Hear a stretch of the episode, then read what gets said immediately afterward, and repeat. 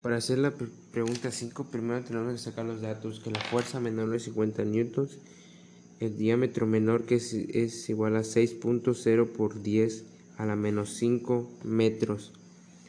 El, el diámetro mayor no, no nos da y la masa que es la masa es de 20 kilogramos. La fórmula que vamos a utilizar es fuerza menor entre diámetro menor al cuadrado es igual a fuerza mayor entre diámetro mayor al cuadrado. Sabemos que la fuerza es igual al peso y el peso es igual a masa entre gravedad. Y la operación sería que sería la masa es igual a 20 kilogramos entre gravedad que es 9.8 metros sobre segundos al cuadrado que nos da el peso es igual a 196 newtons.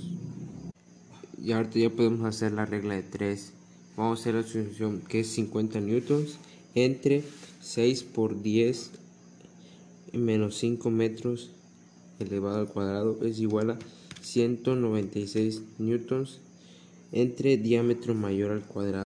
Nos da que, ya después de hacer la regla de 3, nos da que el diámetro es igual a, nos da que 1.4112 por 10 a la menos 8 metros cuadrados.